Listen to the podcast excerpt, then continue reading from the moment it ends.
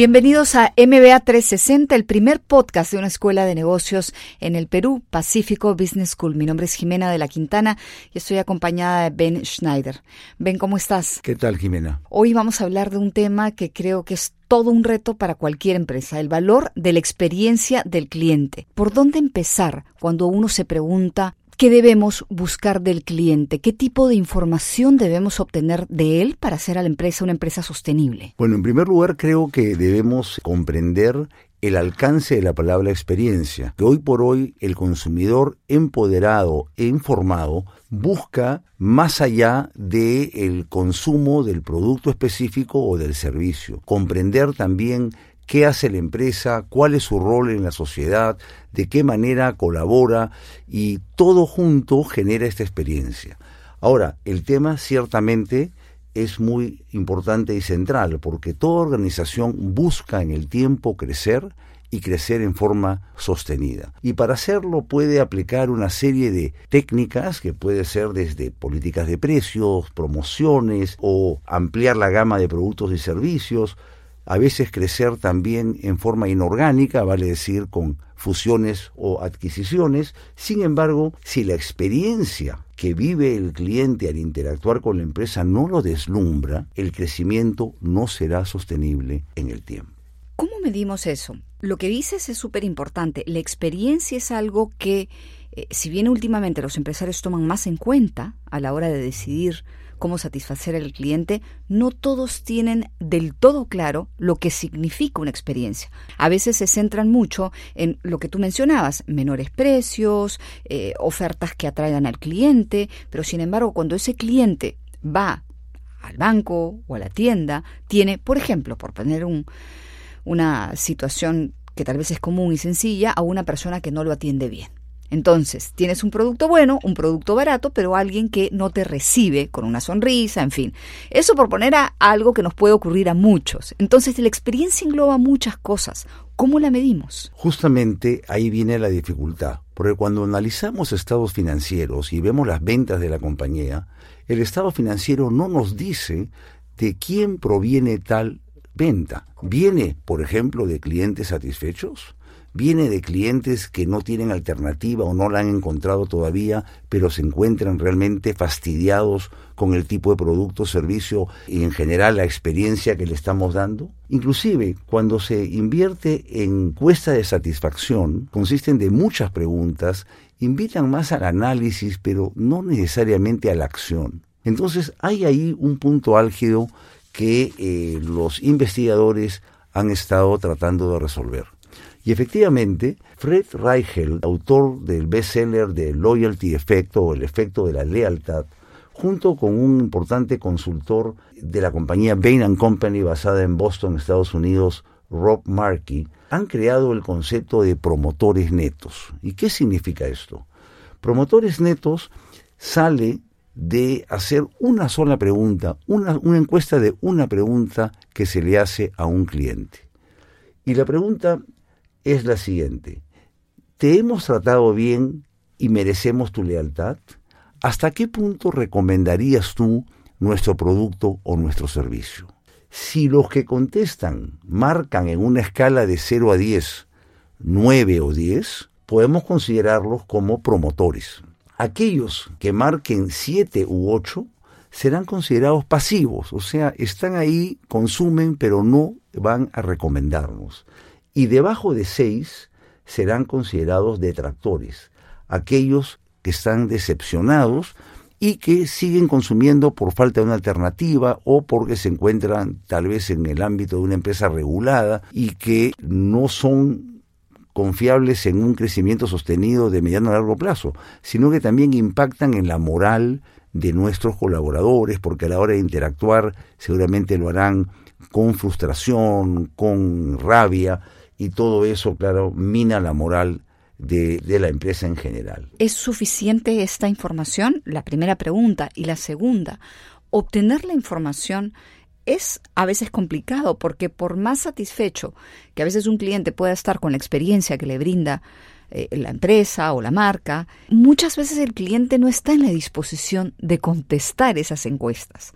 por tiempo, por ganas, por empatía, por lo que fuere. Justamente por eso iba a que esta es una sola pregunta, porque últimamente tras cada servicio, una estadía en un hotel o un vuelo en una aerolínea, uno recibe a los pocos días, por favor, eh, quiero que una encuesta, su opinión es importante, y la mayoría de nosotros no lo no, no, no respondemos ni invertimos el tiempo. Pero ante una encuesta de una sola pregunta, ¿usted nos recomendaría sí, no, marque de 0 a 10? Se genera esta información que permite calcular lo que se llama el índice de promotores neto, que sale de sustraer del porcentaje o número de promotores, aquellos que marcaron 9 o 10, la de detractores, aquellos que marcaron 6 para abajo. En base a ese resultado, nosotros podríamos saber si estamos holgados con una, un margen saludable que diferencia nuestros promotores, nuestros detractores, o imagínate que sale negativo, vale decir que son, la mayoría son detractores y son pocos los promotores. Y entonces ahí es donde uno empieza a entender que tus ventas no están viniendo de una manera saludable y sostenida, sino que más bien tienes un alto riesgo. Ese punto es fundamental, porque eh, si bien la información no puede ser o no necesariamente es eh, suficiente en número, en cantidad, sí lo es en calidad es un punto de partida importante e interesante para preguntarse otras cosas y poder hacer otras reformas eh, dependiendo de la información que uno reciba, del feedback que uno reciba. Claro que sí. Por eso, una vez que uno tiene establecido el índice de promotores netos, hay que profundizar en cuáles son los atributos que valoran los promotores, nuestros clientes promotores, los satisfechos, los incondicionales, los leales, para ver de qué manera atesoramos y promovemos esas cualidades y potenciar más nuestros atractivos, llamémosle así. De igual manera, y de repente hasta más importante es profundizar cuáles son las razones que llevaron a los detractores a este extremo, a ese nivel de insatisfacción. Y sobre eso trabajar también. Entonces la fórmula sería cómo mejoro, incremento eh, los atributos que me atraen clientes leales y cómo combato las deficiencias, los malos servicios, el maltrato o lo que fuera que encontremos que ha sido causante de esta eh, legión de detractores. Y que el empresario entienda que hoy en día tener un buen producto no es suficiente. A veces se piensa que tener un buen producto, un buen precio, algunos aspectos que tú mencionabas son suficientes para hacer sostenible la marca, la empresa, el producto. Y hoy en día, considerando lo que conversábamos, la importancia de la experiencia para el cliente. Además, eh, eh, la importancia de la experiencia para el cliente a la hora de tomar una decisión y además lo que el cliente concibe de la empresa en sí. Es decir, ¿y esta empresa qué hace más allá del producto? ¿De qué participa? ¿De qué no participa? ¿Cómo aporta o cómo no aporta a la sociedad? Hoy hay más conciencia de eso y parte de la experiencia, me, imagino, puede incluir estos aspectos. No te imaginas, estate segura que incluye estos aspectos. Por ejemplo, los países que somos grandes exportadores, de, sea de materias primas o de ciertos productos terminados, a grandes marcas o a grandes almacenes de clase mundial en, en, los Estados Unidos, en Europa o en Asia, hoy inspeccionan a sus proveedores. Y no solamente inspeccionan cuán bien trabajan, producen en condiciones higiénicas, por ejemplo, o qué tipo de productos químicos aplican, si es que esto está permitido o no.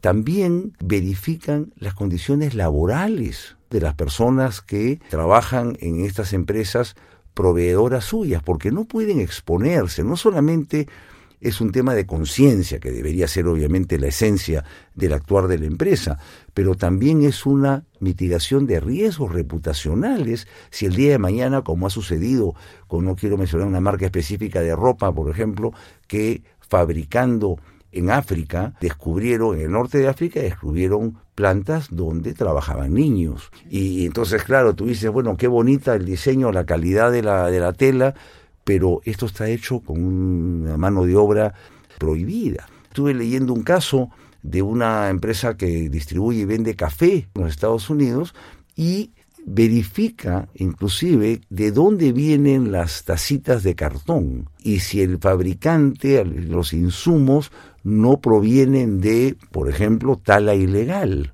También eso puede impactar fuertemente la razón de ser de la empresa y ciertamente afectar a los consumidores que no quieren verse en un mundo donde cada vez hay más conciencia, gracias a justamente los millennials, sobre la sostenibilidad del medio ambiente, de que yo estoy tomándome un café todos los días con una tacita de cartón que proviene de tal ilegal que está afectando, por decirte, la Amazonía u otros lugares sensibles del planeta.